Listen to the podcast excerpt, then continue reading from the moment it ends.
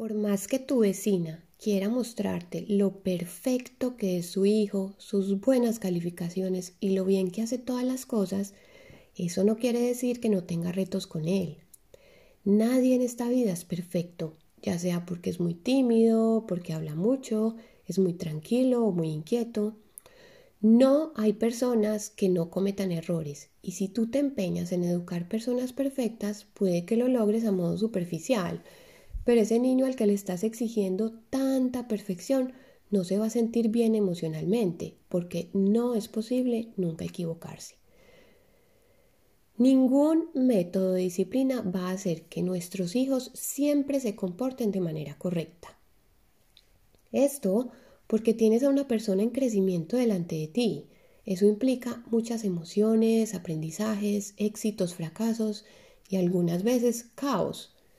Si los niños no se equivocan cuando son niños, lo harán cuando sean adultos. Hagamos de cuenta que tú estás diseñando un auto para que salga a la venta. ¿Qué prefieres? ¿Que antes de que salga muestre todas sus fallas y así tú poder arreglarlas? ¿O prefieres que cuando ya esté en el mercado tenga un montón de problemas por mal funcionamiento y te lo devuelvan? Bueno, así funciona la educación y nuestros hijos. Si ellos no aprenden sobre responsabilidad cuando son pequeños, van a tener problemas en ese sentido cuando son adultos. Con los malos comportamientos recuerda siempre dos conceptos. El primero, ¿cuál es la causa? ¿Por qué se está portando mal ese niño? El segundo, ¿cuál es el objetivo? ¿Qué es lo que está buscando?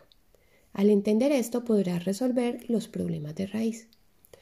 Y si un mal comportamiento se está repitiendo una y otra vez, cambia tu enfoque, cambia tus estrategias.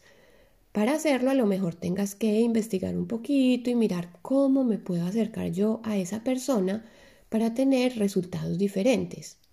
Recuerda, lo que funciona para un niño puede que no funcione para otro. Y esto se aplica también para hermanos. La próxima vez que quieras resolver un, mal comportamiento, entonces recuerda cuál es la causa, cuál es el objetivo y cómo puedo acercarme a esa persona para tener una relación mucho más respetuosa y resolver los problemas de raíz.